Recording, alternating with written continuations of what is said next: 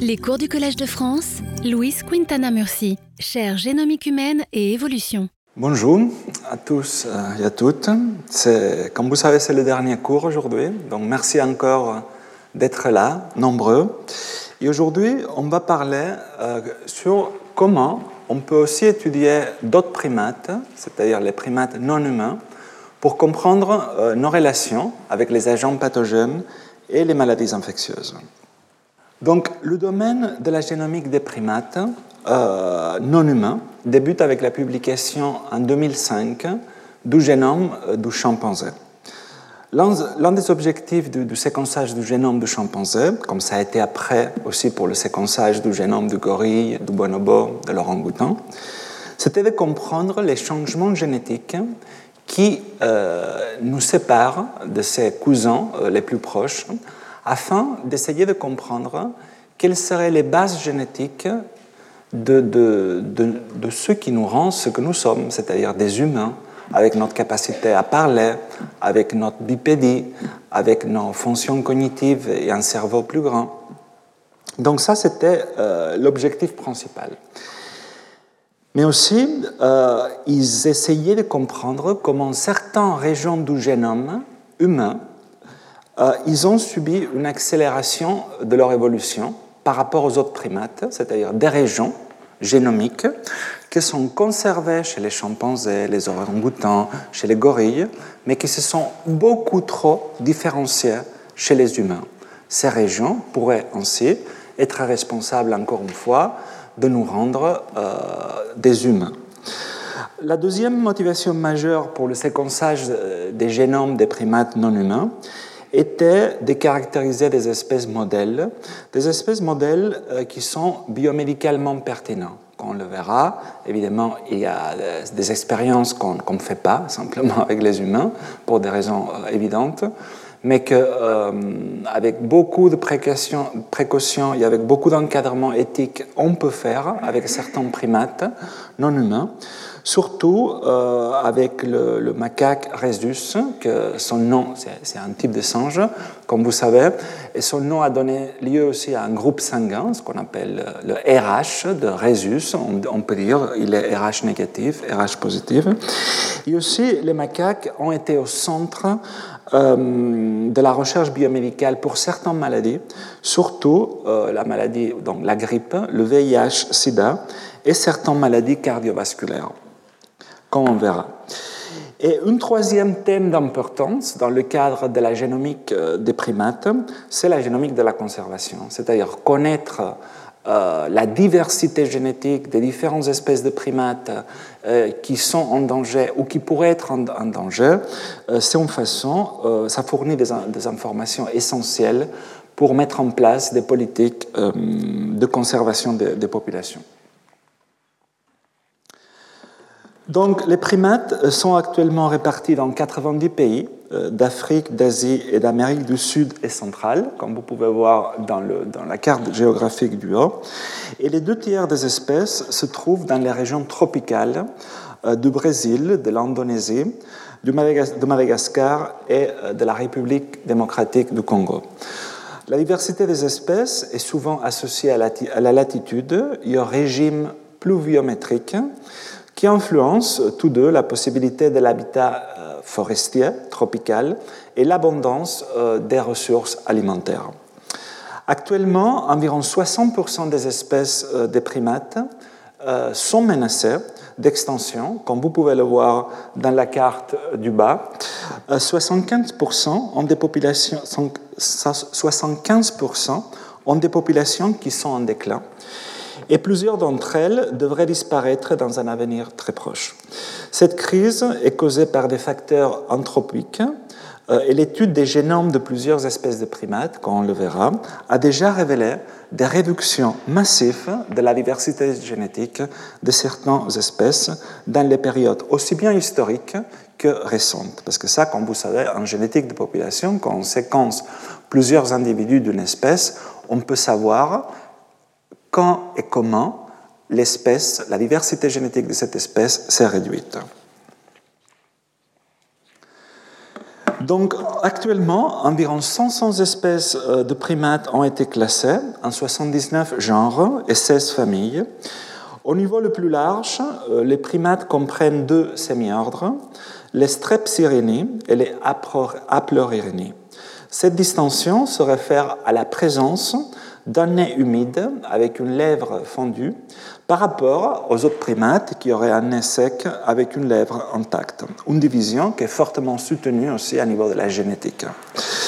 Donc les Strepsirrhini comprennent deux infraordres, les lémuriformes et les loriciformes. Les lémuriformes, familièrement on les connaît comme les lémuriens, sont endémiques à Madagascar et se sont séparés des lorisiformes de l'Afrique continentale il y a 65 millions d'années. Les haplorini sont classés en trois groupes les tarsiformes, les platyrini et les catarini. Nous faisons partie par exemple des catarini. Et ces deux dernières, c'est-à-dire les platyrini et les catarini, sont euh, souvent regroupées sous le nom de donc les aplorini sont largement répartis sur le globe, occupant tous les pays où vivent les primates, à l'exception de Madagascar. La, grande majorité des aplorini sont des primates anthropoïdes, singes et grands singes, qui se subdivisent en deux infraordres, les platyrini, donc les singes d'Amérique du Sud et Amérique centrale, et les catarini, les singes et les grands singes d'Afrique et Asie.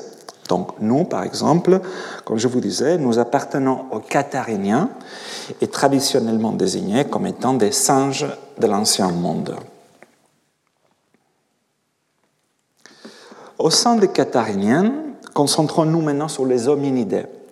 C'est une famille de primates qui ressemble euh, actuellement les genres euh, pongo, c'est-à-dire les orang-outans, gorillés, les gorilles, pins, les chimpanzés et homo, non. Les chimpanzés et les bonobos, euh, les bonobos, vous savez, sont souvent aussi appelés les chimpanzés nains, sont les primates les plus proches de l'homme d'un point de vue génétique. Euh, la répartition géographique du chimpanzé commun s'étend de la Guinée au lac Victoria et euh, identifié tardivement comme une espèce à part entière, le bonobo ne se trouve que dans le bassin oriental du fleuve Congo. Le chimpanzé commun compte quatre sous-espèces. On verra un peu l'histoire de chacune de ces sous-espèces. Les chimpanzés de l'Ouest, les chimpanzés nigérians camerounais, le chimpanzé central et le chimpanzé de l'Est. Et tous ces groupes sont en voie de disparition.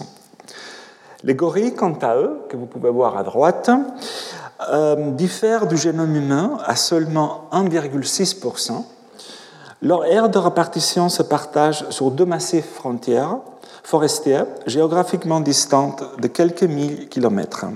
L'un situé à l'est de l'Afrique centrale et l'autre à l'ouest de celle-ci. On distingue deux sous-espèces de gorilles, l'une vivant dans l'est et l'autre dans l'ouest de l'Afrique, et quatre sous-espèces, comme pour les chimpanzés. À l'ouest, on trouve les gorilles des plaines et les gorilles de la rivière Cross, Tandis qu'à l'est, on trouve les gorilles de plaine de l'est et les gorilles de montagne, euh, qui sont assez connus juste pour des histoires d'un film, on en parlera, et la plupart d'entre eux sont en danger critique euh, d'extinction. En Asie, le seul représentant des grands singes, c'est l'orang-outan. Euh, ces singes sont endémiques des forêts tropicales de l'île de Sumatra et Bornéo et sont un des seuls grands singes qui ne vit, euh, vit pas en groupe. Ils présentent environ 3% de différence avec le génome humain et on distingue euh, deux taxons, euh, les orang-outans de Bornéo, qui sont légèrement plus petits que les deux autres espèces, les orang-outans de Sumatra et les orang-outans de Tapanuli. Ces dernières, ils ont été décrites juste en 2017, donc vraiment très récemment. Tandis que les premiers sont en voie de disparition, ceux de Bornéo, les deux derniers, donc de Sumatra, sont en danger critique d'extinction. En Asie, on trouve également un groupe de primates que même s'ils n'appartiennent pas au groupe des hominidés, ils font partie des hominoïdes ou singes 5 sont les gibbons, également en voie de disparition. Et enfin, à droite, vous voyez les macaques. Les macaques ne font pas partie des grands singes, euh, mais je les ai mis là parce qu'on va voir euh, des choses, des études sur les macaques pour l'intérêt biomédical qu'ils ont apporté. Ils sont largement répandus en Asie, de l'Inde jusqu'au Japon. Il y a la ligne de Wallace, même si on les trouve également en Afrique du Nord et à Gibraltar. Ce sont les seuls primates, à l'exception de l'homme, qui sont présents sur deux voire trois continents et se sont acclimatés euh, au-dessus de la zone intertropicale. Pour les macaques, il n'existe pas de menace euh, immédiate, sauf pour le macaque à queue de cochon des îles de la Sonde, une espèce de macaque vivant dans les forêts tropicales de l'Asie du Sud-Est, dont le risque est classifié comme vulnérable. Maintenant, on arrête avec la taxonomie. Je sais que ça peut être un peu, un peu lourd. Et euh, on se concentre sur une question qu'a hanté l'homme presque depuis toujours, et notamment surtout depuis Darwin, que c'est nos relations avec les singes. Pour Darwin, l'homme était déjà un singe qui appartenait aux cathariniens, comme les chimpanzés, les gorilles ou les orang-outans. La génétique ensuite, et ensuite la génomique n'ont pas seulement confirmé les hypothèses de Darwin qui étaient extrêmement critiquées, surtout par l'Église à l'époque, mais ils n'ont fait que confirmer qu'en effet, l'homme et les singes partagent un ancêtre commun, mais les études en génomique, ont aussi permis d'approfondir nos connaissances, comme on le verra, sur le temps de séparation des différentes espèces de primates la possible même hybridation, c'est-à-dire métissage entre les différentes espèces de, primates, et le degré de ressemblance de leur génome.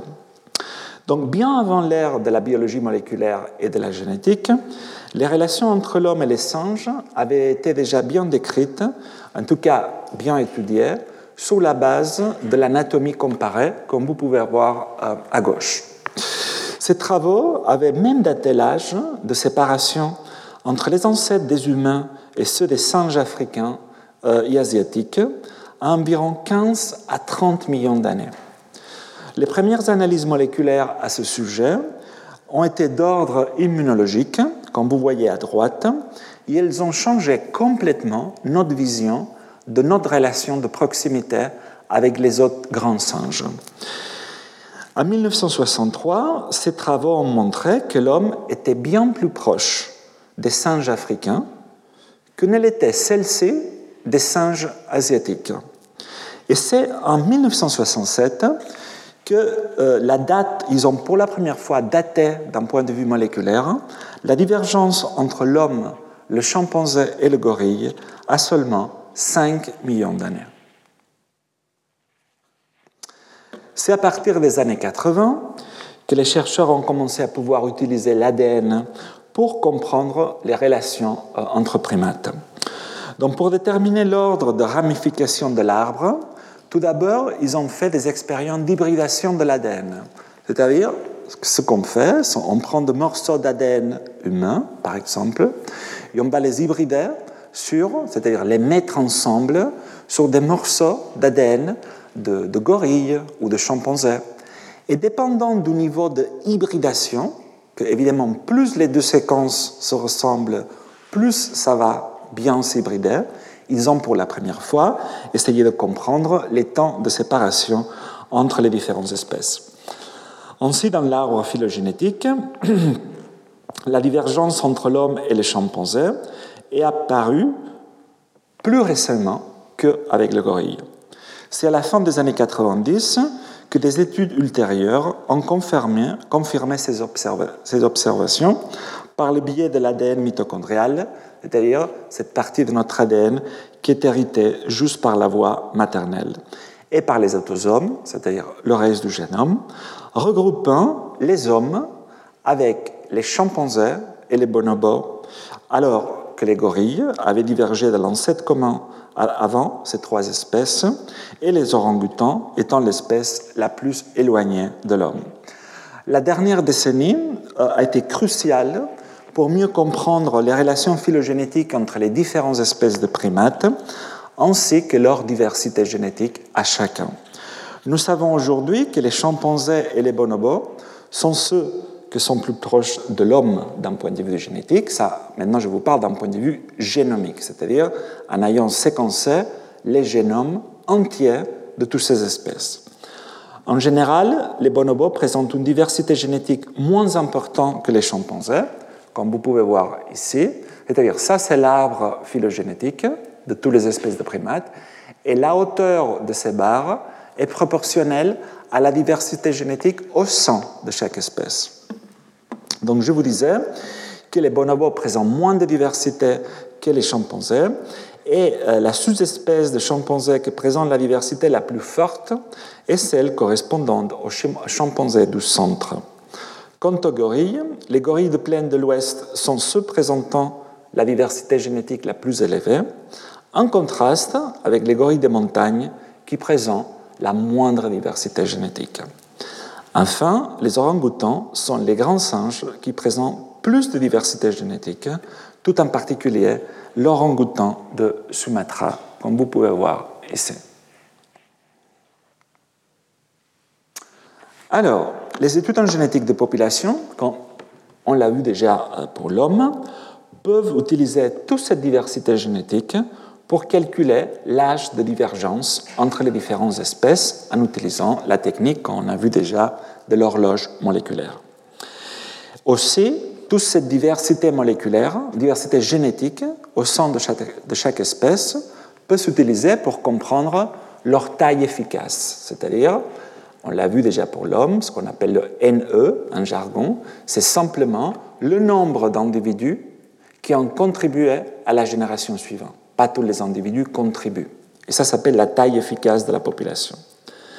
Dans cette figure, on peut voir ainsi les temps de séparation entre les espèces qui sont encadrés en vert, la taille effective calculée pour chaque espèce en rouge et la taille actuelle estimée pour chaque espèce en bleu.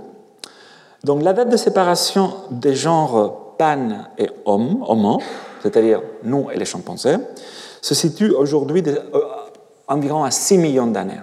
Ce sont les dernières estimations même si dépendant du taux de mutation qu'on utilise, on peut aller jusqu'à 10-13 millions d'années. La taille efficace des humains est semblante à celle des bonobos et des chimpanzés de l'Ouest, les autres espèces de chimpanzés ayant des tailles efficaces bien supérieures à celles des humains. vous voyez, c'est intéressant de noter que la plupart des chimpanzés, même si aujourd'hui ils vivent finalement dans une région géographique extrêmement restreinte par rapport à nous, qu'on est partout dans la planète. Hein.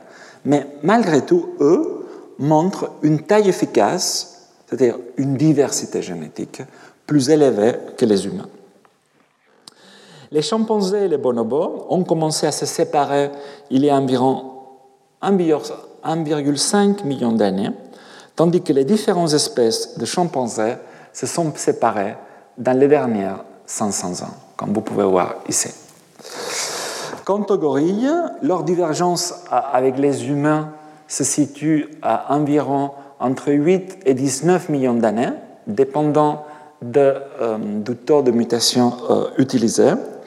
Et la divergence entre les différents types de gorilles se situe, d'après les, les dernières estimations, à environ seulement 260 000 ans. Les gorilles de plaine de l'Ouest ont une taille efficace largement supérieurs à ceux de l'Est. Et euh, enfin, l'ancêtre commun le plus récent des orang-outans et des autres grands singes se situe entre 15 et 21 millions d'années. Et les deux grands groupes d'orang-outans dont on a parlé se sont séparés il y a entre 800 000 ans et 1 million d'années, comme vous pouvez voir ici.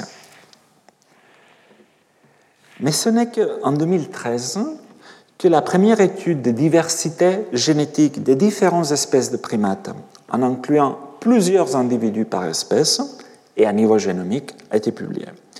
Donc dans ce cas, les chercheurs ont séquencé environ 80 individus représentant les espèces et les sous-espèces des grands singes, c'est-à-dire chimpanzés, bonobos, gorilles, orang-outan et humain. Avec ça, ils ont rapporté 88 millions de SNP, donc des mutations polymorphes dans leur génome. Le taux d'hétérozygosie à niveau du génome, ce qui équivaut à la diversité génétique, que vous pouvez voir ici, par rapport à différentes espèces, ici, euh, révèle que les humains non africains, les gorilles des plaines orientales, les bonobos et les chimpanzés occidentaux présentent la plus faible diversité génétique. En revanche, les chimpanzés du centre, les gorilles des plaines occidentaux et les deux espèces d'orang-outans sont ceux qui présentent la plus grande diversité génétique. Ces différences sont également reflétées dans, euh, gros, l'étude de la hum, consanguinité à partir des segments de dans leur génome, c'est-à-dire en gros des génomes, des segments dans leur génome qui sont extrêmement invariables. Les bonobos et les gorilles des plaines, par exemple, ont des distributions des segments d'homozygosie similaires à celles des populations humaines qui ont connu des forts goulots d'étranglement, comme des populations d'Amérindiens au Brésil ou les Papous. Les gorilles des plaines orientales semblent euh, représenter la population la plus consanguine. Ensuite, dans la même étude, ils ont tenté de reconstituer l'histoire de ces espèces et sous-espèces en appliquant des méthodes qui sont sensibles au processus de ramification des espèces, au changement de taille à travers le temps de ces espèces, mais aussi au possible flux génique, c'est-à-dire échange génétique, hybridation, qu'il y aurait pu y avoir entre ces espèces. Donc, ce faisant, ils ont construit un modèle de l'histoire des populations des grands singes dans les dernières 15 millions d'années. On peut voir dans la figure que la première séparation correspond à celle, on le savait déjà, de, de l'orangutan avec, avec le reste, il y a environ 20 millions d'années. Ensuite, il y a eu la séparation entre les gorilles et le reste, il y a environ 10 millions d'années, suivie de celle entre les humains et les chimpanzés bonobos, d'autre part, il y a 6 millions d'années. Cette étude a permis également d'estimer la taille populationnelle des différentes espèces au cours du temps et voir quelles sont les espèces qui ont maintenu une taille constante. Dans ce cas, c'est l'épaisseur des lignes va vous donner une idée de euh, si les espèces ont maintenu une taille constante ou s'il y a des espèces, comme vous pouvez voir ici, que la ligne est extrêmement faible, qui se sent que leur diversité génétique, dans leur taille, s'est réduite considérablement. Ils ont pu même dater à quel moment de leur histoire il y a eu ces changements euh, de taille. Donc on peut voir par exemple que les orang-outans, surtout ceux de Bornéo, ont subi un fort déclin de leur taille, ainsi que les gorilles de l'Est. Et du Cross River, les bonobos, les chimpanzés de l'Ouest et de l'Est. Les gorilles des plaines de l'Ouest et les chimpanzés du, du centre semblent avoir maintenu leur taille de population historique. Enfin, les 80 millions de SNP que cette étude a permis d'identifier peuvent être maintenant utilisés pour caractériser la diversité génétique de ces espèces dans des sanctuaires ou dans des zoos, donc sont d'une grande importance pour la génétique de la conservation.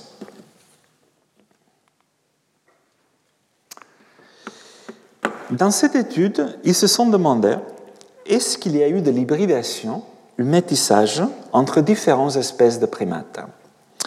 En effet, on sait que les chimpanzés et les bonobos s'hybrident en captivité, mais on ne savait pas à l'époque l'étendue de ces potentiels croisements à l'état sauvage. C'est pour, répondre à cette question que euh, dans cette étude, ils ont analysé 75 chimpanzés et bonobos nés à l'état sauvage dans 10 pays d'Afrique. Les analyses ont montré un flux de gènes qui s'est produit à partir des bonobos vers les ancêtres des chimpanzés du centre et de l'Est entre il y a 200 000 et 550 000, 500, 000 ans. avec un autre contact plus récent dans les dernières 200 000 ans. Donc les bonobos ont contribué à, à la hauteur d'environ 1% du génome actuel euh, des chimpanzés, ce qui montre que le métissage avoir, semble avoir été répandu au cours de l'évolution des hominidés. Vous savez aussi que, par exemple, les populations, les humains non africains, nous portons dans notre génome environ 2%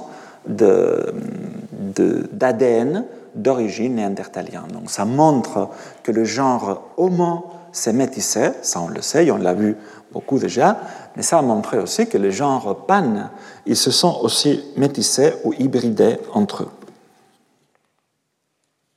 Nous avons vu que, donc, les chimpanzés ont reçu du matériel génétique des bonobos, mais une étude plus récente a montré que les bonobos ont également reçu du matériel génétique provenant d'une autre espèce. En effet, nous savons aujourd'hui que notre espèce, comme je vous disais, s'est métissée avec d'autres formes humaines aujourd'hui disparues. Mais ici, ils se sont posés la même question aussi. Est-ce que on peut trouver dans les génomes des primates, des grands singes d'aujourd'hui, comme les chimpanzés et les bonobos, des traces d'ADN d'un primate qu'aujourd'hui n'existe plus. Comme c'est le cas pour nous, la partie néandertale qu'il y a en nous, qui n'existe plus dans, la vraie vie. Donc c'est pour cela, euh, ils ont cherché des régions dans leur génome, des chimpanzés et des bonobos, qui seraient trop divergentes de la même façon qu'il a été fait pour les humains et l'introgression néandertalienne. Ils ont constaté la présence dans les génomes des bonobos, et non pas des chimpanzés, euh, de matériel génétique provenant d'une espèce inconnue à la hauteur d'entre environ 1% et 4% du génome actuel euh, des bonobos. Ils ont aussi daté le moment où il y aurait eu cette hybridation entre une espèce de primate inconnue et les bonobos à environ entre 370 et 640 000 ans. Et en plus, ils se sont dit, alors quand, à partir de tous ces morceaux de matériel archaïque, on va dire, dans le génome des bonobos, ils les ont mis ensemble, ils ont dit, quand cette espèce de primate aujourd'hui disparue s'est séparée des autres, ils ont montré que c'était il y a environ 3 à 4 millions d'années. Donc vous voyez, grâce à la génomique, on peut faire presque de l'archéologie dans nos génomes. Aujourd'hui, on a 5 ou 6 génomes de Néandertal, un génome de Denisova, mais on ne peut rien savoir d'autre sur eux parce qu'ils n'existent plus. Mais qu'est-ce qu'on peut faire? On peut prendre tous ces morceaux, tous ces 2% d'ADN néandertalien qu'il y a chez nous tous ici, ou chez la plupart, les mettre ensemble et comprendre qu'ils étaient les Néandertaliens. De la même façon ici, ils ont fait avec cette espèce de primate aujourd'hui disparue. Dans cette étude, euh, les chercheurs se sont penchés sur l'étude des gorilles de montagne. C'est une espèce surtout connue pour le grand public depuis la sortie du film consacré à l'engagement de Diane Fossey en Afrique centrale pour la protection, contre, euh, la protection de ces gorilles.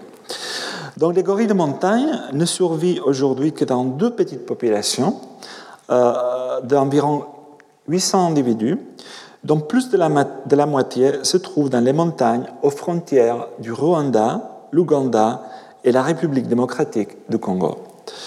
Leur survie est devenue une préoccupation urgente dans les années 60, lorsqu'un déclin précipité de leurs effectifs semblait les mettre en grave danger d'extinction.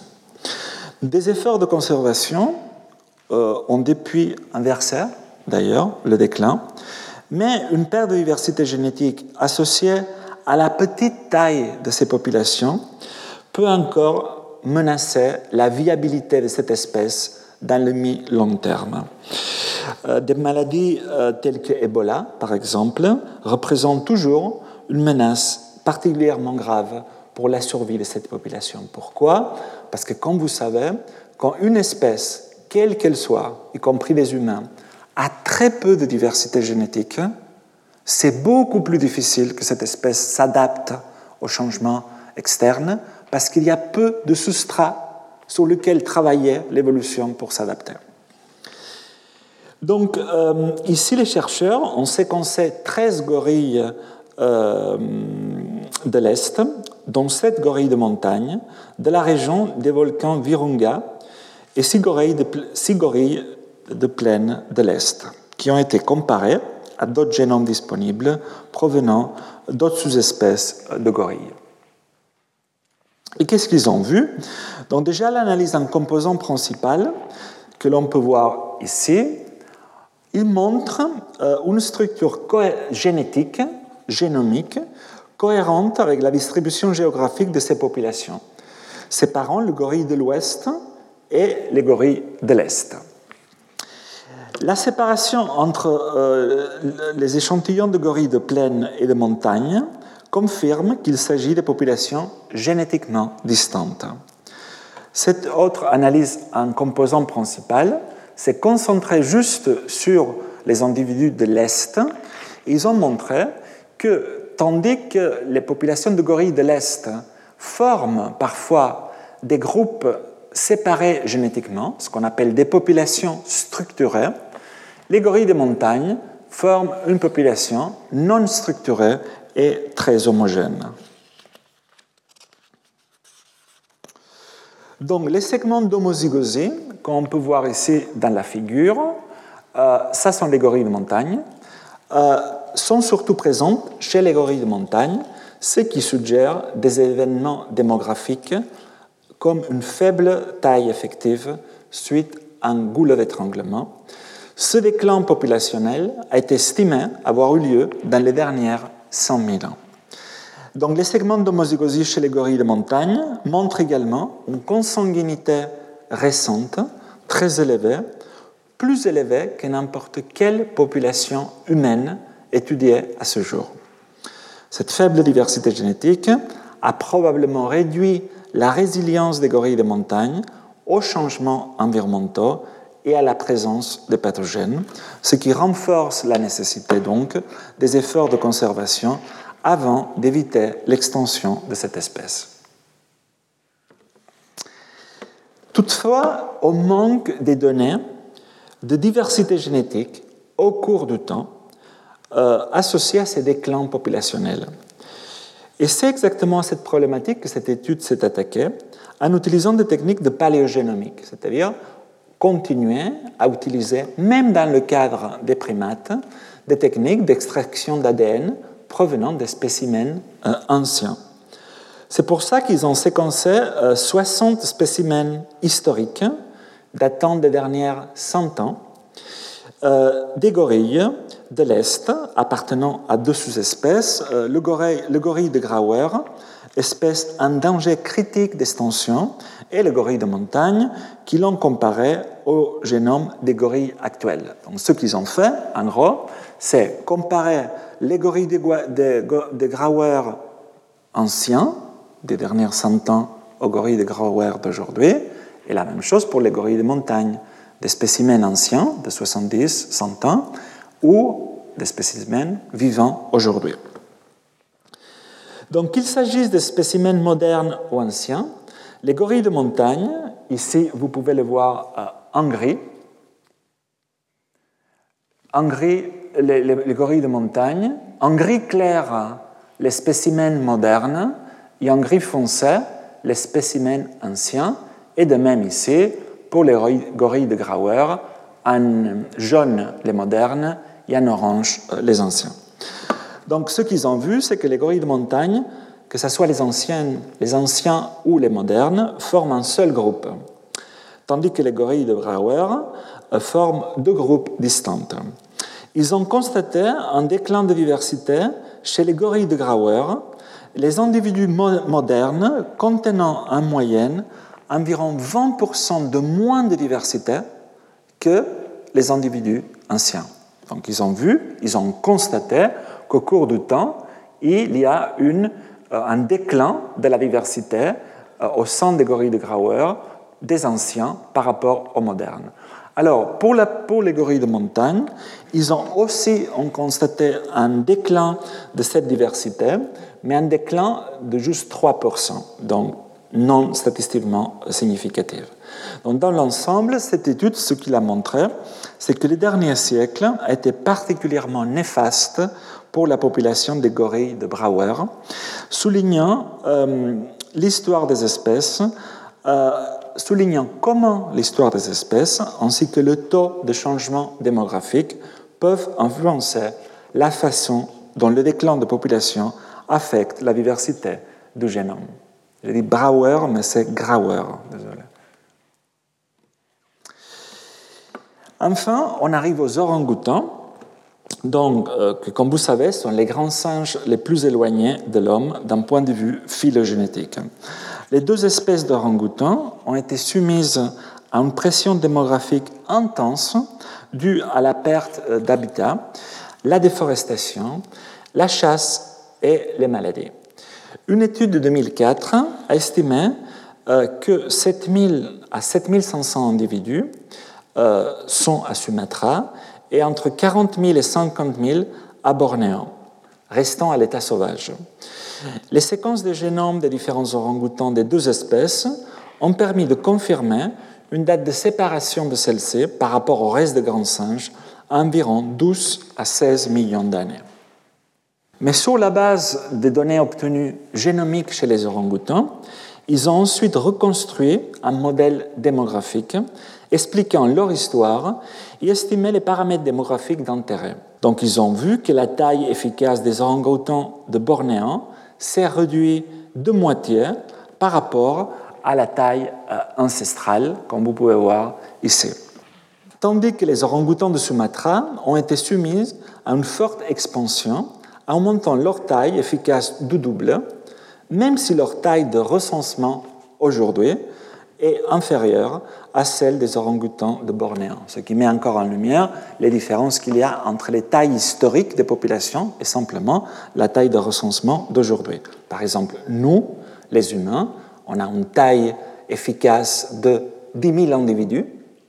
Ça veut dire quoi? Qu'il y a qu'aujourd'hui, même si vous comptez les 6 ou 7 milliards d'individus qu'on a, on vient que de 10 000 individus. Mais on est des milliards. Donc vous voyez la différence entre les individus qui ont participé à la génération suivante par rapport à la taille, euh, par rapport à la taille de recensement. Donc aussi, et plus surprenant encore, par rapport à d'autres études, ils ont estimé un temps de séparation des deux espèces d'orang-outans relativement récent dans les dernières 400 000 ans. Enfin, cette étude s'est penchée sur l'étude des macaques le modèle de primate le plus important dans la recherche biomédicale et avec l'homme le primate le plus répandu dans le monde. Il se serait séparé des grands singes il y a environ 25 millions d'années. Ils occupent, comme je vous disais, divers habitats, pratiquement euh, trois continents. Ici, les chercheurs ils ont séquencé les génomes de 80 macaques rhésus, représentant cinq sous-espèces et provenant de, sites, de 17 sites différents en Chine. Euh, l'analyse en composants principales, que vous pouvez voir ici, euh, se divise d'une façon très cohérente en fonction des sous-espèces, récapitulant ainsi, d'un point de vue moléculaire, la taxonomie admise pour les macaques. Les études d'inférence démographique ont permis de reconstruire un scénario de migration à travers le temps de différentes sous-espèces de macaques, suggérant un processus de migration par étapes.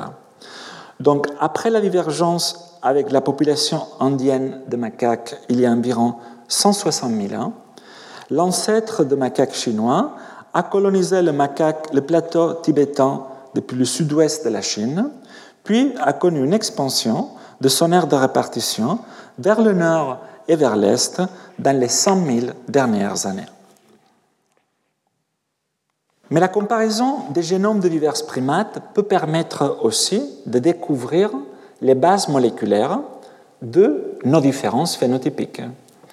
Il s'agit, cette étude, de la première étude globale de la sélection naturelle chez les hominidés, c'est-à-dire les humains et les autres grands singes, basée sur des informations concernant l'ensemble du génome et provenant d'échantillons de populations représentant toutes les espèces existantes. Donc, euh, tout d'abord, en accord avec les attendus théoriques, ils ont vu que la taille efficace de la population corrèle parfaitement avec l'intensité de la sélection naturelle. Comme vous savez, plus grande est la taille efficace d'une espèce, plus la sélection sera efficace, soit pour se débarrasser des mutations délétères, soit pour agir sur une mutation avantageuse et faire que celle-ci augmente en fréquence. Donc, euh, plus l'effectif est élevé, plus la sélection naturelle sera efficace. Donc ensuite, ils se sont penchés sur les gènes soumis à la sélection naturelle ont ainsi identifié des cibles de sélection balancée et de sélection positive. Pour les premiers, c'est-à-dire l'avantage à la diversité, l'avantage à l'hétérozygosie, comme différents cas qu'on a vus déjà, ils ont vu que la plupart des gènes qui sont soumis chez les primates à la sélection balancée sont impliqués dans la réponse immunitaire. Et après, ils ont vu aussi, ils ont identifié différents gènes euh, sous sélection positive dans des branches spécifiques des primates, comme par exemple l'activation du, complément, c'est une des voies de l'immunité innée que chez la lignée des bonobos, ou euh, l'activité des récepteurs du complément uniquement chez les orang-outans, et l'activité des récepteurs au virus uniquement chez les gorilles. Par exemple, ils ont identifié un gène qui s'appelle IDO2 comme étant sous sélection positive que dans la lignée des chimpanzés et des bonobos. Ce gène code un enzyme impliqué dans la régulation des cellules T, une voie activée après l'infection par le VIH, qui provoque une inflammation chronique. Donc, il est vraiment intéressant à noter que le blocage de l'expression de ces gènes, IDO, chez les macaques, résulte que même s'ils sont infectés par le SIV, dans la version simienne d'autres singes de HIV, ça améliore euh, leur état de santé. Donc, par conséquent, la sélection sur cette voie fonctionnelle peut contribuer à la capacité de certains primates, en l'occurrence ici les chimpanzés et les bonobos, à être résistantes à la progression du sida après une infection par le VIH. Cette étude s'est concentrée sur la sélection naturelle chez les chimpanzés uniquement. Et pour ce faire, ils ont étudié les quatre sous-espèces de chimpanzés, dont vous pouvez voir ici encore une fois leur aire de répartition en Afrique et euh, leur euh, relation euh, phylogénétique. Mais ils ont constaté que les, événements de sélection positive, fortes et récentes, sont surtout observables chez les chimpanzés de l'Est. Les sites sélectionnés, donc par la sélection positive, sont enrichis en gènes impliqués dans la, réponse immunitaire aux pathogènes et en particulier au virus, comme le virus de la dengue. Mais ces gènes sélectionnés chez les chimpanzés sont aussi impliqués dans la réponse immunitaire à l'infection par le virus d'immunodéficience simienne, donc l'équivalent du VIH, chez les autres primates. En revanche, les chimpanzés du centre présentent un enrichissement des signatures de sélection positive uniquement à niveau des récepteurs de cytokines, y compris aussi les récepteurs utilisés par le VIH pour pénétrer dans les cellules humaines. Donc, dans l'ensemble, ces résultats suggèrent que la sélection positive a contribué à la différenciation génétique et phénotypique des sous-espèces de chimpanzés et que les virus, la confrontation au virus, ont joué un rôle prédominant dans cette différenciation. Une autre étude, ici, s'est intéressée aux événements de sélection dans d'autres espèces de primates, au-delà des grands singes. Pour cela, ils ont séquencé trois singes de l'ancien monde, donc le macaque rhésus, le singe colobe et le vervet, et un singe du Nouveau Monde, le tamarin, qu'ils ont comparé au génome du chimpanzé, de l'orang-outan et de l'homme. Tout d'abord, ils ont calculé le pourcentage des différences par rapport aux gènes humains pour environ 16 000 gènes. Et comme attendu, d'après la taxonomie, le tamarin est celui qui montre plus de différences avec l'homme, plus de 4%, le reste des primates montrant une différence d'environ 2%, sauf l'orangutan qui est à 1,2% et les chimpanzés qui, comme vous savez, il est à 0,5%. Mais ils ont identifié 157 gènes qui montrent des signatures de sélection uniquement chez ces espèces euh, de singes. Et ce qui est intéressant à noter, c'est qu'ils ont trouvé que la sélection naturelle peut agir pas seulement sur des changements d'une mutation qui rend ce gène ou ce récepteur euh, plus résistant à telle maladie, mais une variabilité structurelle dans les gènes. C'est-à-dire, ils ont vu par exemple ici, ça c'est un gène qui s'appelle euh, GBP5 qu'il est impliqué dans la réponse immunitaire innée. Et vous pouvez voir ici la structure génomique de ce gène avec les différents exons, c'est-à-dire euh, les parties codantes du gène et les introns, sont les parties non codantes, donc ce qui est important quelque part pour faire la protéine sont les exons.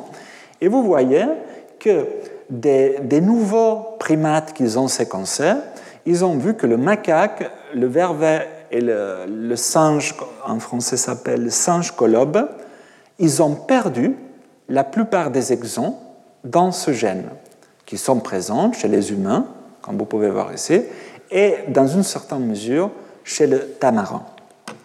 Donc, cette étude, ce qu'il met euh, en valeur, surtout, c'est l'intérêt de se concentrer sur la variabilité structurelle des gènes et non pas juste sur les différences à niveau A, C, T euh, dans les génomes. Et c'est exactement cette question que se sont posées dans cette étude. C'est-à-dire, ils se sont intéressés aux différences en nombre de copies de différentes régions des génomes entre l'homme et le chimpanzé. Donc vous savez, dans notre génome, mis à part, ça on l'a vu dans un des cours il y a quelques années, que il y a différents types de polymorphismes. La plupart des polymorphismes dont on parle souvent sont les fameux SNP, Single Nucleotide Polymorphism, donc changement d'une base. Mais ici, il y a des changements de, en nombre de copies. Il y a certaines régions du génome qui sont répétées. Alors, quand cette variabilité en termes de copies touche un gène, ça veut dire que le gène est répété. Et il peut arriver, parce que ce n'est pas toujours le cas, que plus vous avez le gène répété, plus vous avez de protéines. C'est le cas par exemple de l'amylase. L'amylase, c'est un gène. L'amylase, c'est une enzyme qu'on a principalement dans la salive. Et cette enzyme nous permet de commencer à digérer l'amidon. L'amidon présent dans les aliments qu'on mange.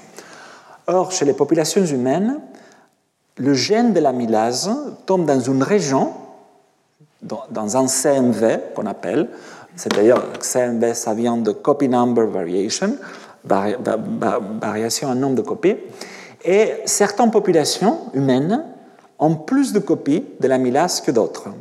Ça, on l'avait vu, on a vu que les populations humaines, dans leur régime alimentaire, est basé sur l'agriculture, donc qu'ils mangent de l'amidon, on a plus de copies du gène de l'amylase que les pygmées de l'Afrique centrale ou les Sibériens euh, de l'Asie du Nord, qui ont des régimes très pauvres en amidon, parce que par exemple, les Yakoutes en Sibérie, en Sibérie mangent essentiellement du poisson. Donc, toute cette longue histoire pour vous dire que là, ils ont voulu comparer s'il y a des régions du génome des humains et des chimpanzés qui diffèrent en termes de copies. Et qu'est-ce qu'ils ont trouvé? Ils ont trouvé par exemple le gène de l'amylase, que chez les chimpanzés, il est présent juste en une copie, tandis que chez les humains, on en peut avoir 3, 4, 5, 6, 7 copies.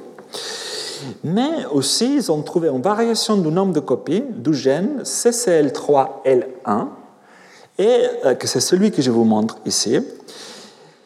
Euh, qu'il est variable en termes de nombre de copies chez les humains, mais chez les chimpanzés présente une seule copie. Et la variabilité en nombre de copies de ce gène a été associée à la susceptibilité à l'infection par VIH et la progression vers le sida. Donc cette étude, encore une fois, souligne l'intérêt d'étudier les variations structurelles, du génome pour mieux comprendre les bases génétiques des phénotypes qui nous différencient des autres singes. La progression vers le sida étant un des phénotypes majeurs qui nous euh, différencie euh, du chimpanzé, par exemple. Donc, toutes ces études convergent vers une même observation. Tout ce que je vous ai dit jusqu'à présent. La réponse immunitaire et les mécanismes de défense de l'hôte contre les pathogènes sont des cibles régulières de la sélection naturelle chez les primates. Cette étude a élargi même cette observation à d'autres mammifères, plus généralement. Ici, en étudiant l'évolution de 16 000 gènes en général dans le génome chez, chez six espèces de primates, humains, chimpanzés, macaques, souris, rats et chiens, ils ont identifié 400 gènes présentant des signatures de sélection positive chez toutes les espèces de mammifères et ces gènes sont euh, impliqués principalement dans la réponse immunitaire. Euh, en revanche, euh, il y a certains gènes dont les nouvelles mutations ont tendance à être bénéfiques et sont dans une espèce en particulier. Et donc, l'évolution rapide de ces gènes est probablement due au fait que les nouvelles mutations aident les organismes à l'emporter dans la course aux armements qu'on appelle évolutive, évolutive avec les pathogènes. Mais quand les pressions de sélection agissent depuis très longtemps et sont constantes, la sélection balancée peut maintenir la diversité fonctionnelle, la diversité génétique, sur des longues périodes de temps, voire des millions d'années, si les conditions de sélection et de pression restent les mêmes. Dans certains cas, ces mutations dites balancées peuvent même survivre à des événements d'espéciation, entraînant un polymorphisme dit transespèce. Ça veut dire, chez un gène donné, on a une diversité euh, à des fréquences intermédiaires dans deux allèles, on va le faire simple, et ces deux allèles sont partagés avec les chimpanzés. Ça veut dire que depuis l'ancêtre, avant la séparation entre nous et les chimpanzés, c'était avantageux avoir deux formes du même gène. Un, un tel exemple est fourni par le diversité la diversité extrêmement élevée du système HLA, la réponse impliquée dans la réponse euh, adaptative, comme vous le savez, où la diversité génétique dans ce système a été héritée par les humains de nos ancêtres euh, primates. Le groupe sanguin ABO, déterminant essentiel de l'incompatibilité transfusionnelle, est également polymorphe chez de nombreux autres primates.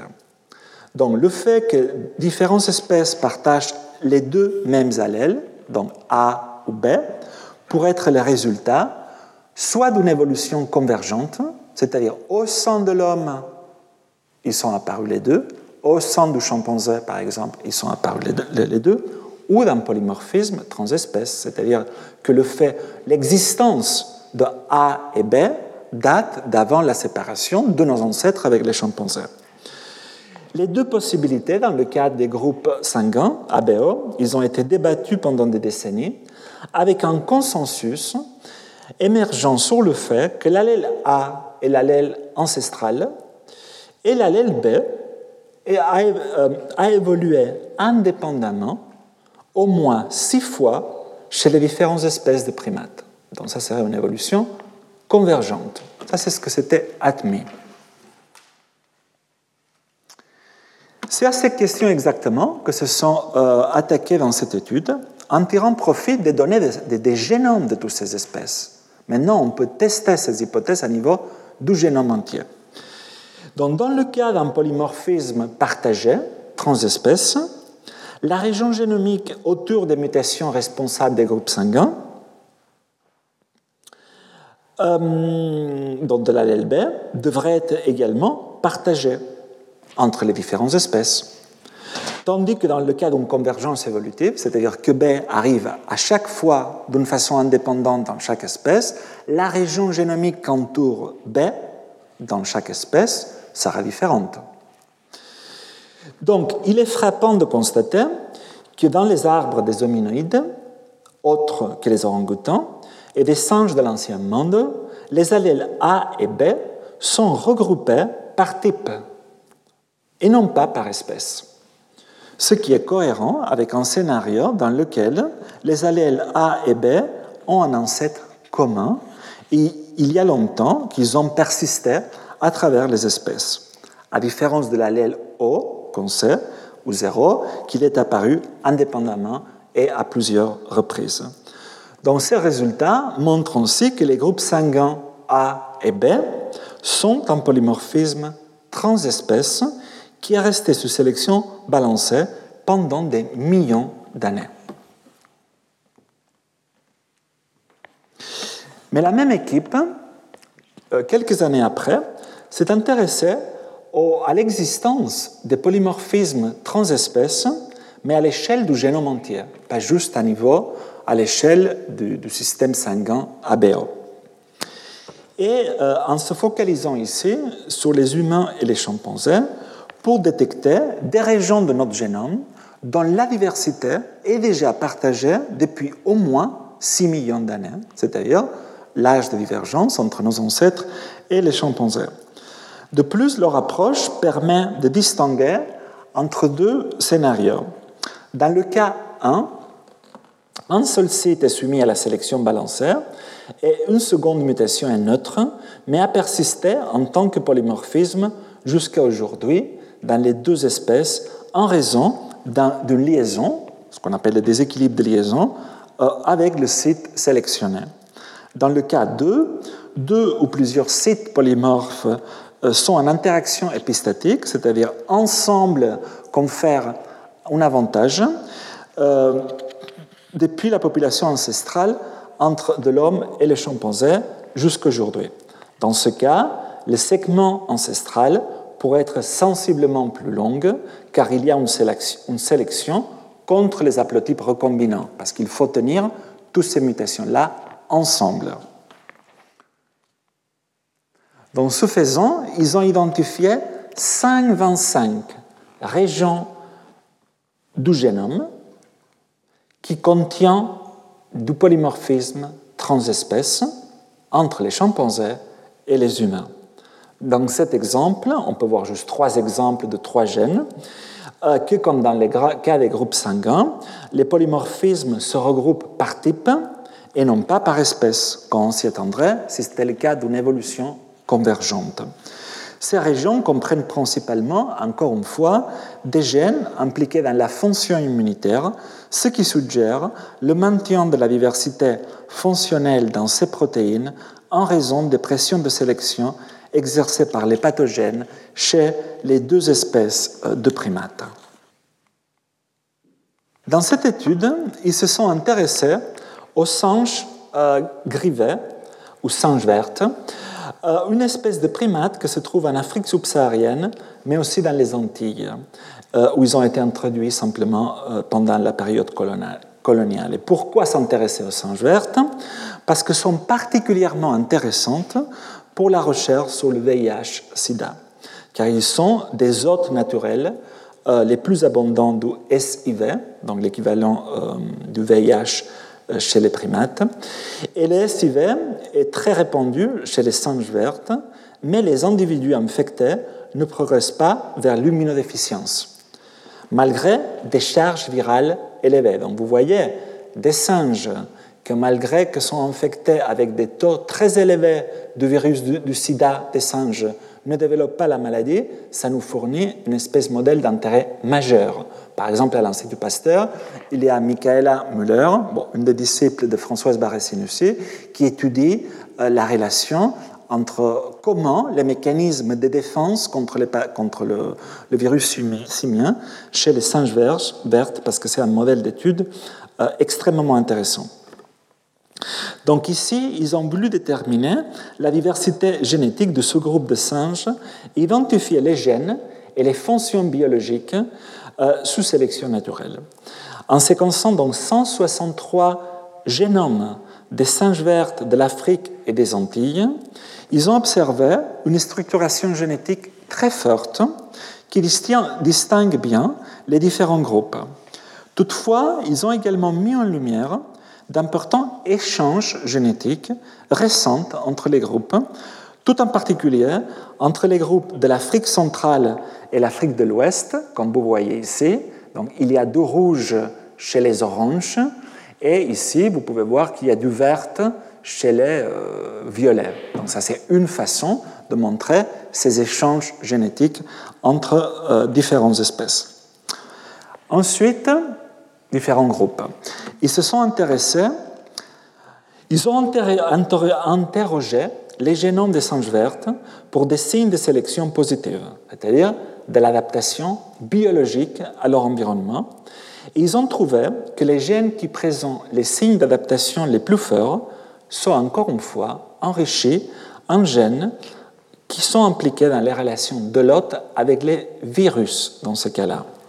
En outre, les scores de sélection sont particulièrement élevés dans, dans, les gènes dont les orthologues humains, c'est-à-dire la version humaine de ces gènes-là, interagissent avec le VIH chez l'homme, et dans les gènes qui présentent une réponse à l'infection expérimentale par le virus d'immunodéficience, simienne. Dans ces observations suggèrent qu'une partie du signal de sélection reflète une adaptation spécifique des singes vertes au virus de l'immunodéficience simienne, ce qui pourrait s'avérer utile dans la recherche de vaccins ou de thérapies antivirales. Pourtant, il y avait l'annonce d'étendre les portables. Dans cette étude, euh, ils se sont penchés directement sur la comparaison de la réponse immunitaire entre l'homme et deux autres espèces de primates, les chimpanzés et les macaques. Donc ici, ils ont mesuré quelle est la différence de la réponse immunitaire entre les trois espèces. Le but étant d'essayer de quantifier l'étendue des différences de réponse immunitaire et de comprendre des potentielles différences de réponse immunitaire entre les trois espèces qui pourraient après associer à différentes susceptibilités à différentes maladies infectieuses connues entre les différentes espèces. Donc pour ce faire, ils ont exposé les monocytes, donc un type majeur dans notre sang impliqué dans l'immunité innée, à l'LPS. L'LPS est un lipopolysaccharide, un ligand qui est présent dans les parois bactériennes et qui mime quelque part les infections bactériennes. Et on mesurait la réponse euh, immunitaire. Évidemment, tout ça ex vivo. Hein. Euh, on ne peut pas nous injecter à nous directement le LPS, on meurt d'un choc septique. Ils ont pris leur sang et l'ont infecté euh, in vitro. Donc tout d'abord, ils ont observé qu'il y a environ 800 gènes qui répondent de la même façon chez les trois espèces. Vous pouvez voir ici, que sont partagés, quelle que soit l'espèce. Et ces gènes sont enrichis en fonctions liées à la réponse inflammatoire et à la réponse au stress. Mais ils ont également observé entre 200 et 300 gènes qui répondent d'une façon espèce spécifique, c'est-à-dire que chez l'homme, que chez les chimpanzés ou que euh, chez les euh, macaques.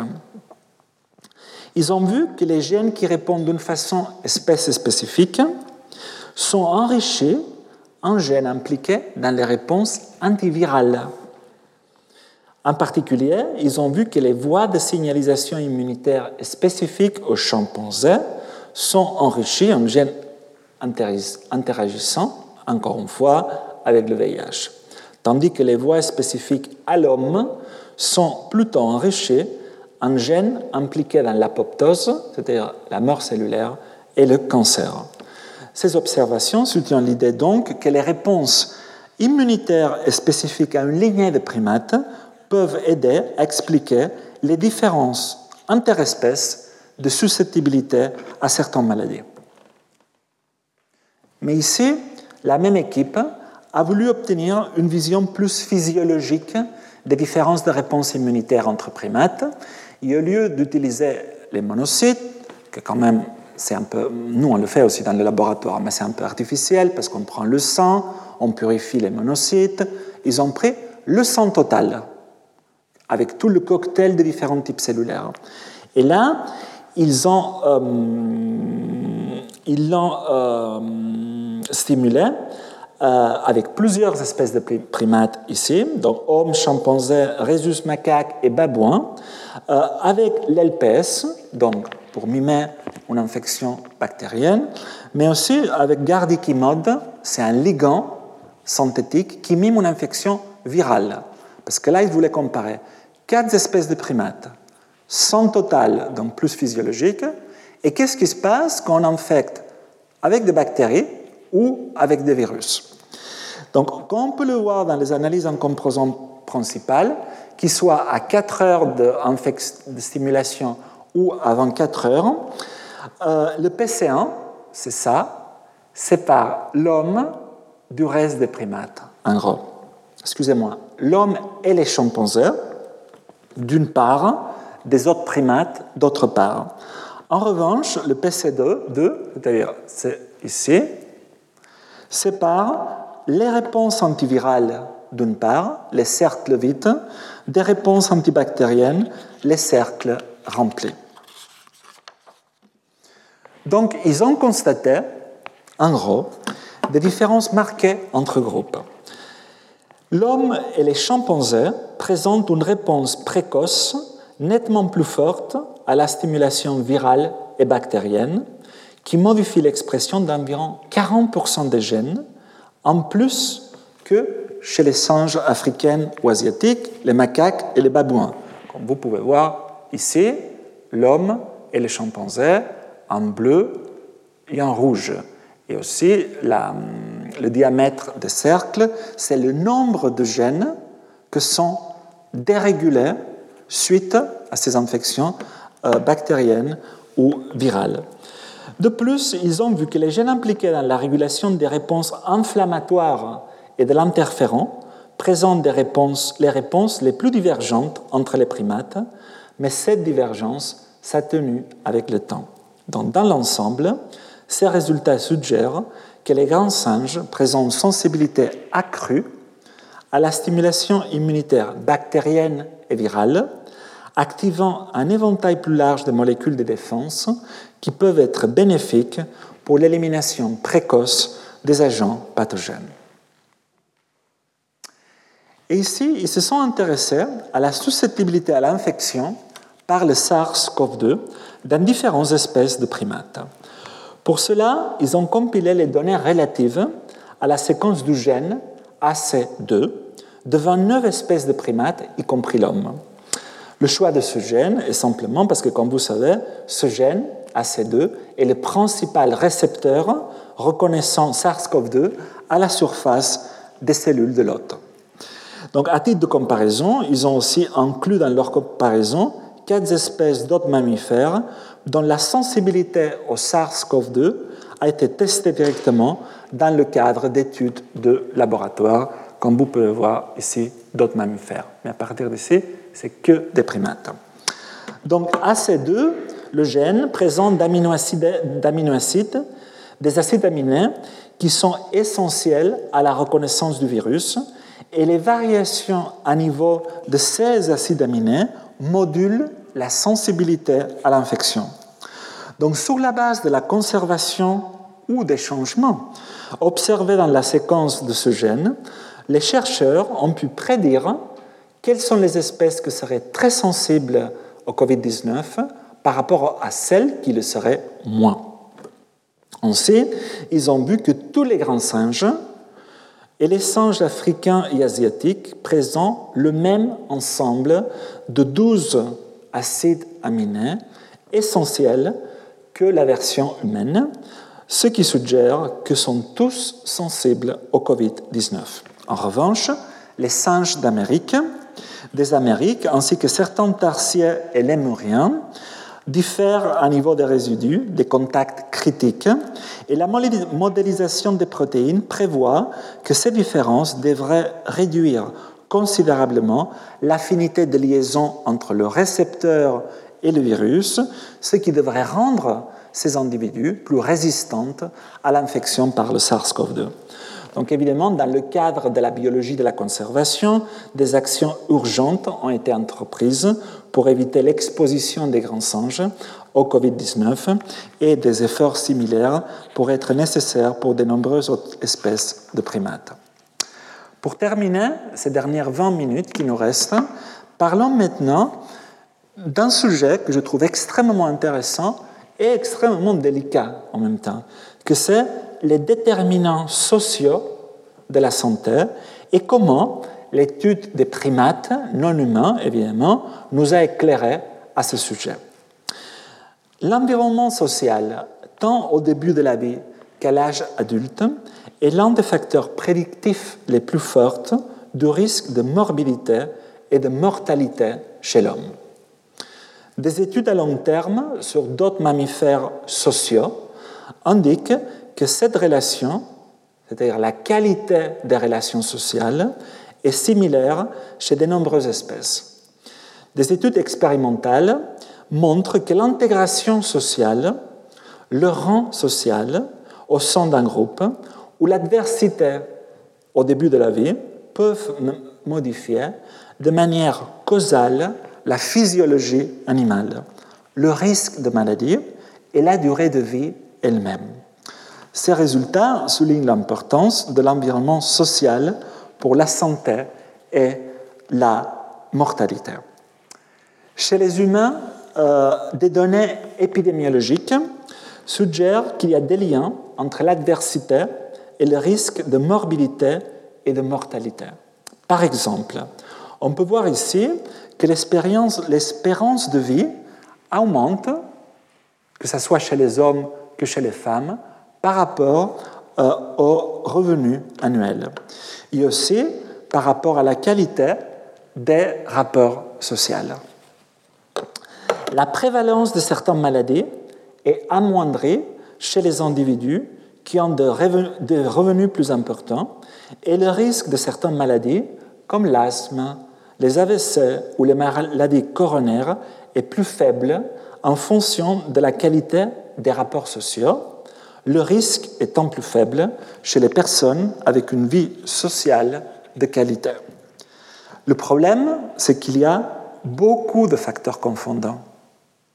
Est-ce que le revenu est associé à une meilleure alimentation, qui est associé à moindre produits avec des, graisses C'est-à-dire, il y a énormément de facteurs confondants, ce qui empêche chez les humains d'avoir une vision de quels seraient les facteurs qui pourraient avoir un impact direct sur notre santé. Donc, une grande difficulté d'établir des liens de causalité. Ici, on peut voir la relation entre statut social, statut social et survie chez 12 espèces dans l'homme, comme on peut le voir ici. On peut voir que dans la plupart des cas, un rang social élevé est associé à une meilleure survie. Ça, c'est des observations. C'est comme ça. Toutefois, le problème de causalité reste le même. C'est dans ce cadre que les modèles animaux ont joué un rôle clé dans l'amélioration de notre compréhension des liens de causalité entre facteurs sociaux et santé. Des études menées sur des animaux de laboratoire indiquent que le stress d'origine sociale a des effets directs et donc causals sur la fonction immunitaire, la sensibilité aux maladies et même la durée de la vie. Les modèles animaux ont révélé des changements omniprésents dans la réponse à l'adversité sociale, détectables même à niveau moléculaire. Donc voici une étude à ce sujet que pour moi, presque personnellement, représente une des plus belles études que j'ai lues, que j'ai découvert dès la dernière décennie. D'ailleurs, cette étude est dirigée par quelqu'un qui s'appelle Jenny Tang. C'est quelqu'un spécialiste, spécialiste de la génomique des primates non humains qui travaille en Caroline du Nord, que maintenant il vient travailler en Europe, d'ailleurs en Allemagne, et qu'elle sera là pour une conférence dans le congrès que j'organise sur le métissage fin mai, 30-31 mai. Donc, leur question ici, c'était de savoir comment le rang social affecte la réponse immunitaire. Et pour cela, ils ont utilisé le modèle des femelles macaques parce qu'ils ont une hiérarchie sociale extrêmement stable et structurée. Ils ont cherché à vérifier comment le rang social influence la fonction du système immunitaire à plusieurs niveaux, en utilisant un plan expérimental qui permet de déduire les effets causaux. Pour cela, ils ont manipulé expérimental les rangs de dominance de 45 macaques femelles, une espèce qui forme naturellement des hiérarchies sociales stables et linéaires. En captivité, le rang de femelles peut être manipulé par l'introduction séquentielle des femelles adultes dans des groupes sociaux nouvellement construits, de telle sorte qu'une introduction précoce prédit un statut plus élevé. En gros, il se prend un groupe de femelles, il se commande à la mettre dans un enceinte. La première aura beaucoup de chances d'être la femelle alpha. Ils en mettent un deuxième, un troisième, un quatrième. Ils atteignent un an et un rang social extrêmement bien établi. Vous allez me dire comment on sait quel est le rang social. Il y a énormément d'études pour faire ça, sous la base de l'harcèlement que reçoivent certaines femelles ou du toilettage que reçoivent les, femelles alpha. Donc, celles plus toilettées par les autres sont d'un rang social élevé, et celles qui se font battre et harceler, malheureusement, sont celles de rang inférieur. Donc, ils ont fait des expériences dépendant du rang social par rapport à comment affecte l'immunité de chacune de ces femelles. Mais ce que j'ai trouvé fabuleux, c'est qu'après, ils ont dit, est-ce que c'est vraiment vrai ça? Ils ont voulu remettre les comptoirs à zéro. Et qu'est-ce qu'ils ont fait? Ils ont pris, par exemple, ils avaient, je pense, neuf groupes. Donc s'ils avaient neuf groupes qui suivaient, ça veut dire qu'ils avaient neuf femmes alpha, neuf femmes bêta dans chacun. Donc ils ont pris tous les alphas, ils ont fait un nouveau groupe. Donc quelque part, une seule alpha est restée alpha, parce que les autres, ils sont bêta, etc., etc. Et ils ont refait la même chose pour voir si, quand on change de rang, les choses changent aussi, ou si c'est quelque chose de plus inné chez nous. Ça, c'est très important. Donc, euh, je vous disais, ils ont construit neuf groupes de cinq femelles macaques chacun, et ils ont maintenu ce groupe pendant un an. Ensuite, ils ont remis les compteurs à zéro, ils ont étudié encore pendant un an les mêmes. Alors, Voici la façon dont le groupe social va se construire au cours du temps. Chaque ligne représente une femelle introduite séquentiellement dans un groupe social, et toutes les femelles sont entrées dans le groupe avec le même classement ELO, c'est-à-dire le même niveau de dominance fondé sur plusieurs critères, harcèlement, toilettage, mais elles ont rapidement établi une hiérarchie stable, comme vous le voyez ici, mars 2013, au bout d'un an, c'est extrêmement clair. Ils ont confirmé que le statut social influence à son tour le taux d'harcèlement euh, reçu, plus élevé chez les femelles de faible rang, et le comportement euh, de toilettage, ici, euh, affiliatif, plus élevé chez les femelles de rang élevé. Ensuite, ils se sont intéressés au type immunitaire dans le sang des individus, au type cellulaire, hein, qui étaient influencés par le rang social. Dit, est-ce que si vous êtes alpha, bêta ou delta, ça va influencer votre composition cellulaire dans le sang? Et la réponse est oui. Ils ont vu, bon ici vous voyez la séparation des différents types cellulaires de sang, les monocytes, les lymphocytes T, les lymphocytes B, etc. Ils ont vu que les types cellulaires les plus sensibles au rang social sont les cellules NK. NK, ça vient de Natural Killer, sont des lymphocytes innés capables de tuer des cellules tumorales et les cellules infectées. où ils ont observé plus de 1500 gènes, c'est où? Ici, dont leur expression corrèle avec le rang social de ces femelles, suivi de lymphocytes T auxiliaires au centre de la réponse immunitaire adaptative avec environ 300 euh, gènes. En revanche, les autres types cellulaires sont peu ou pas affectés par le rang social, comme c'est le cas des monocytes d'ailleurs, qu'ils ont trouvé zéro gène dans nos monocytes, dans les monocytes de, ces macaques, qui sont affectés par le rang social. En outre, ils ont montré qu'une partie importante des effets corrèle avec le harcèlement reçu, mais encore plus important que le harcèlement, c'est la quantité reçue de toilettage. C'est-à-dire le manque d'interaction sociale positive peut être donc aussi important, voire plus, que la subordination sociale en soi pour déterminer les effets du statut social sur la santé. En tout cas, chez les macaques, c'est la seule chose qu'on peut dire ici. Ensuite, ils ont voulu tester comment le rang social affecte la réponse immunitaire suite à l'infection. Donc, ils ont fait la même chose qu'on a vu avant avec les humains. Pour cela, ils ont exposé le sang des individus avec les chimpanzés, pardon. Ils ont exposé le sang des individus au LPS. Je vous rappelle, ça mime une infection bactérienne. Et en plus, ça déclenche la réponse inflammatoire. Donc, je vous rappelle, la, la réponse inflammatoire est nécessaire pour éliminer le pathogène, mais il ne faut pas trop l'exagérer, parce qu'après, elle élimine le pathogène, mais elle commence à s'attaquer contre nous, la fameuse tempête de cytokines. On peut voir dans l'analyse en, principal, en en composant principal ici, basé sur l'expression génique suite à la stimulation avec l'LPS, qu'on sépare bien déjà les individus exposés ou pas à l'LPS, c'est-à-dire euh, non exposés en bleu et exposés en vert, mais aussi on peut voir une séparation qui dépend du rang social.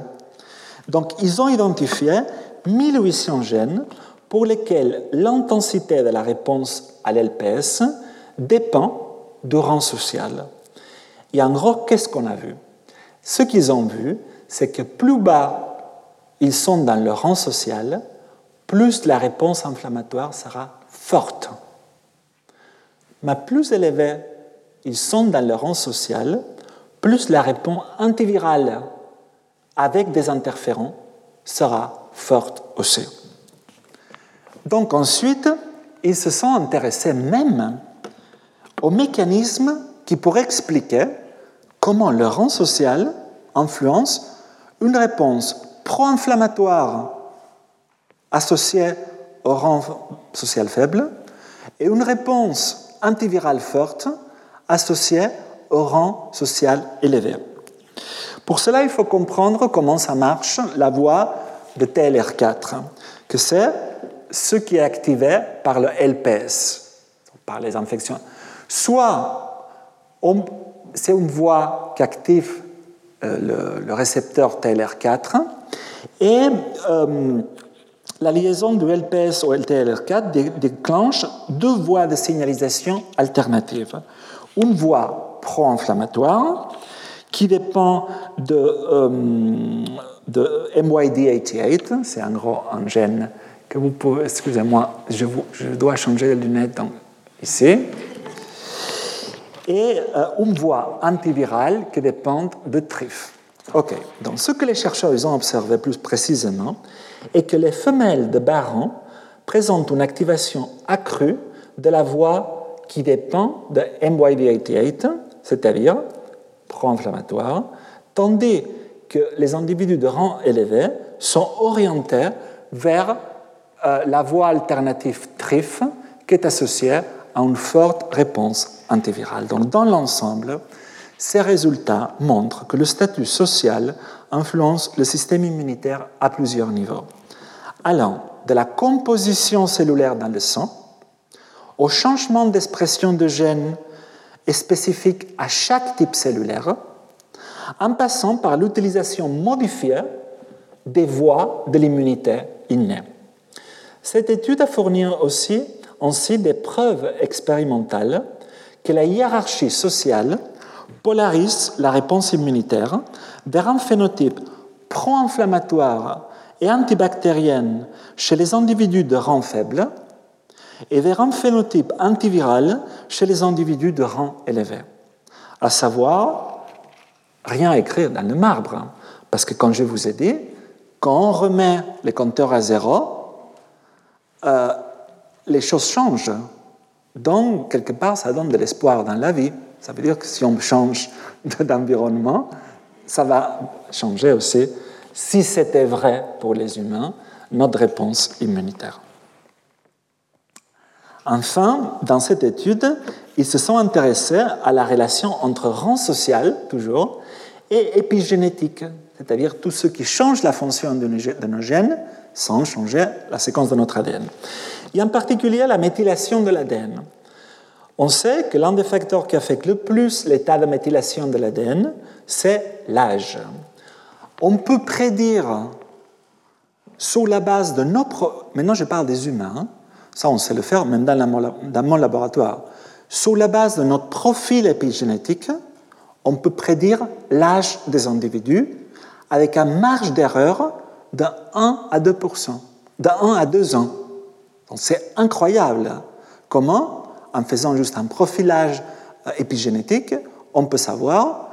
D'ailleurs, je me demande pourquoi, peut-être c'est utilisé, je ne sais pas, dans la médecine, euh, dans les cas de, recherche de suspects, pour savoir l'âge. L'âge, on ne peut pas le savoir avec l'ADN.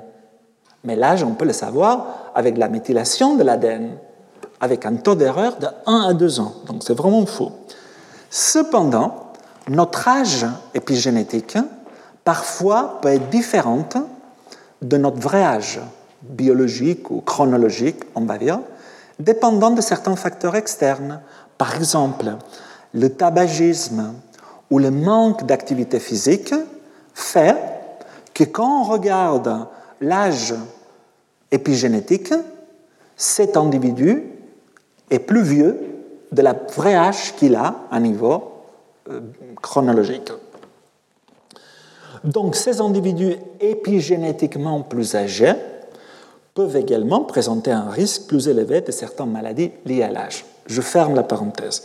C'est à cette question que se sont euh, attaqués dans cette étude en utilisant le modèle animal des babouins. La première chose qu'ils ont observée est que, comme c'est le cas des humains, il y a une très bonne corrélation entre l'âge épigénétique et l'âge euh, chronologique, aussi bien chez les femmes, chez les femelles euh, que chez les mâles. Mais en revanche, ils ont vu que cette relation est plus prononcée chez les mâles que chez les femelles, comme vous voyez ici, et que les mâles montrent une accélération de l'âge épigénétique par rapport à leur vrai âge chronologique. C'est-à-dire qu'ils ont la tendance, en tout cas certains, à toujours être plus vieux épigénétiquement parlant que leur vrai âge. Ensuite, ils se sont intéressés aux facteurs qui pourraient expliquer euh, ce fait. Ils ont montré que ni l'adversité précoce dans l'enfance, ni la force des liens sociaux expliquent l'âge épigénétique plus âgé chez certains mâles mais en revanche, ils ont vu que c'est la compétition pour le rang social qui a l'effet le plus fort sur le vieillissement épigénétique. Dans des échantillons de mâles prélevés à différents moments de leur vie, on montrait que leur âge épigénétique, tout d'un coup, s'accélérait ou se ralentissait à mesure qu'ils montaient ou descendaient dans l'échelle sociale ce qui confirme qu'il s'agit plutôt des expériences sociales récentes que des événements survenus euh, au début de leur vie. Donc, comme vous pouvez le voir ici, les mâles de haut rang, par rapport à ceux de bas rang, sont plus âgés épigénétiquement que leur âge réel. Ces résultats indiquent que l'obtention d'un rang élevé chez les babouins mâles le meilleur prédicteur de succès reproductif chez les babouins mâles est être dans un rang social élevé, impose des coûts compatibles avec une stratégie d'histoire de vie, vivre vite mourir jeune, parce qu'il y a un coût à payer pour ça. Enfin, la même équipe, et je vais en finir là, s'est intéressée aux effets toujours des facteurs sociaux, c'est toujours les travaux de Jenny Tang, chez les babouins, mais cette fois-ci, comment les facteurs sociaux influencent même leur microbiome, qu'on a vu la semaine dernière. Pour cela, ils ont suivi deux colonies sauvages de babouins qu'ils ont étudiées pour leur microbiote intestinal. Tout d'abord, ils ont vu que la composition du microbiote qu'ils ont étudié par séquençage métagénomique, c'est-à-dire tout, est différente aussi bien à niveau de la taxonomie, c'est-à-dire quelles sont les espèces là, qu'à niveau des fonctions métaboliques représentées. Comme vous pouvez voir ici, pour les deux colonies, il n'y a pas une grande différence. Euh, oui, ces différences, qui sont surtout visibles à niveau taxonomique, ne sont pas expliquées par un... Euh, excusez-moi, c'est ici. Vous pouvez voir, je me suis trompé. C'est pas là que vous devez regarder, c'est ici. Donc, euh, ils ont vu que ces deux colonies présentent un niveau, un microbiome complètement différent, que ce soit qu'on regarde à niveau taxonomique, c'est-à-dire le, niveau euh, euh, des, types bactériens présents, que ce soit au niveau des hum, voies métaboliques représentées. Mais ce qu'ils ont vu, c'est que les différences de microbiome entre les deux colonies sauvages ne sont pas dues au régime alimentaire de euh, ces groupes sociaux, parce que les régimes alimentaires de ces deux groupes sont identiques. Et ils ont vu, ensuite, ils ont observé que plus les liens sont forts sociaux chez les deux colonies, ici vous avez une colonie, l'autre colonie, et ils ont étudié les liens entre individus.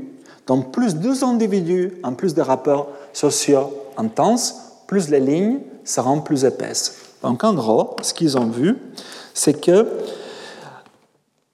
plus sont les liens de toilettage forts entre individus, plus semblants seront leurs microbiotes. Cela reste le même cas lorsque d'autres facteurs, tels que les régimes alimentaires, la parenté et les environnements partagés sont pris en compte. Donc, dans l'ensemble, ces résultats indiquent que les interactions sociales sont un facteur important de la composition du microbiome intestinal dans les populations animales naturelles une observation qui pourrait nous aider à mieux comprendre la façon dont les relations sociales influencent la santé humaine. Donc, j'espère euh, on a fini le cours, les cours en général. J'espère qu'ils vous ont appris quelque chose. Je suis ravi que vous avez été là avec moi. Merci beaucoup. Retrouvez tous les contenus du Collège de France sur www.colège-2-france.fr.